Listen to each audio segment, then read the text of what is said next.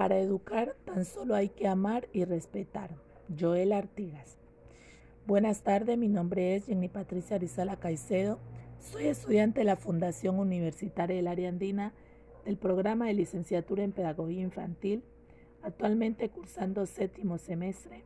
Mi docente de práctica es Ángel Andrea Rodríguez. La práctica que se está desarrollando es de jardín con niños de 4 a 5 años y el pilar a desarrollar es el arte. Tumaco es un municipio colombiano ubicado en el departamento de Nariño. Se sitúa a 300 kilómetros de San Juan de Pasto. Cuenta con 13 corregimientos, 5 comunas y 73 barrios, donde su población es mayoritariamente afrodescendiente e indígena. Donde se desarrolla la observación es en el barrio El Porvenir, el cual pertenece a la Comuna 5. Cuenta con aproximadamente mil habitantes, donde la mayoría de estas familias son humildes, viven de la pesca, de la quema del carbón, del mangrar, cosechando los mariscos que éste brinda para poder llevar a diario el alimento a casa. Los habitantes de este barrio cuentan con institución, una institución educativa, un CDI y una cancha de fútbol, el cual se convierte en el único lugar de distracción para estos habitantes, ya sean adultos o niños. Analizar y entender el comportamiento de los niños no es tarea fácil, ya que frecuentemente están en constante aprendizaje, el cual los lleva a experimentar o explorar diferentes estrategias que le permiten el desarrollo de sus habilidades a través del juego. Las niñas y los niños que se encuentran en el rango de esta edad de 4 a 5 años son niños que les gustan complacer a los amigos, bailar, cantar, ser independientes, colaboradores, aceptan reglas, son respetuosos, obedientes y comprensivos. El desarrollo de esta práctica de observación sistemática de cada niño que participa jugando en diferentes juegos infantiles se enfatiza en las conductas sociales que los niños usan en esos lugares y el comportamiento que asumen cuando de jugar con otros se trata, enfatizando criterios social de participación y comunicación que son propios de los niños. Por ejemplo, aceptar y jugar niños que no conocen, querer jugar con otros niños en ambientes y contextos diferentes. En base a este contexto, se analiza la siguiente situación. En un espacio abierto frente a la cancha de fútbol hay tres niñas jugando.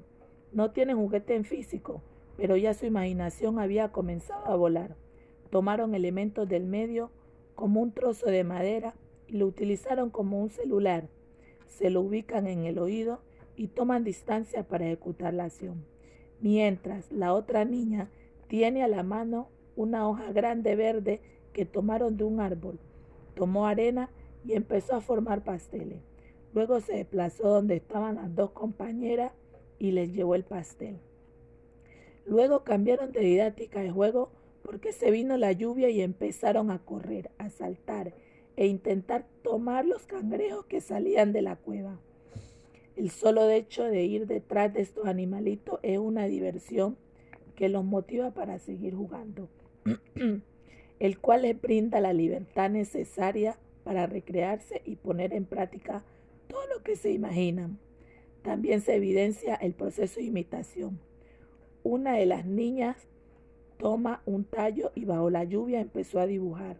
Las niñas al ver esto decidieron realizar la misma acción ver su, rostro lleno de felicidad, donde la libertad jugaba un papel importante para ellas.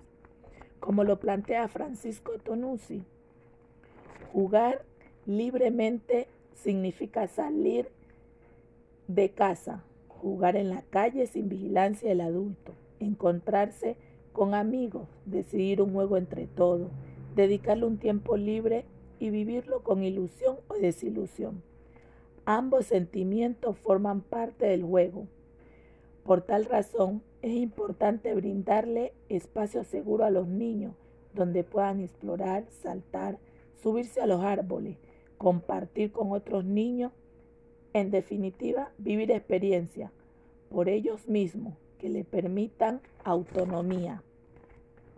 Esta observación me permite establecer un acercamiento de cómo el niño a través de su imaginación desarrolla sus habilidades socioemocionales, su desarrollo cognitivo y su capacidad de regulación, el cual la realiza a través del aprendizaje basado en el juego, este que le permite comprender el mundo al cual se enfrenta. El aprendizaje que deja ese análisis es que el juego cotidiano se ha convertido en un valor primordial para establecer las relaciones entre ellos, pues al no contar con unas buenas relaciones se sienten deprimidos o simplemente no pueden lograr lo que hacen. La libertad juega un rol esencial en el pleno desarrollo de sus emociones, saberes, sentimientos, actividades y juegos que le permiten una participación conjunta ofreciendo distintas alternativas de juego, generando nuevos lazos de amistad. Para concluir este análisis, el juego esencial, es esencial en el desarrollo de todos los niños.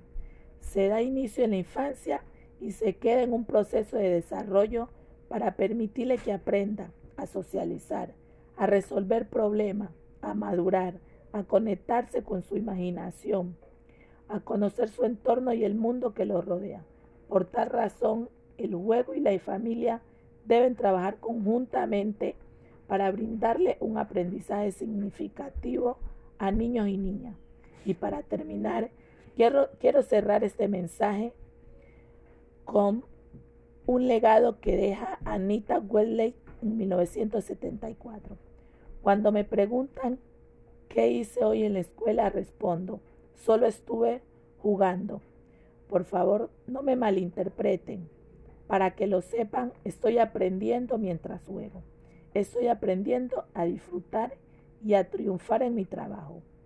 Hoy soy un niño y mi trabajo es jugar. Muchas gracias.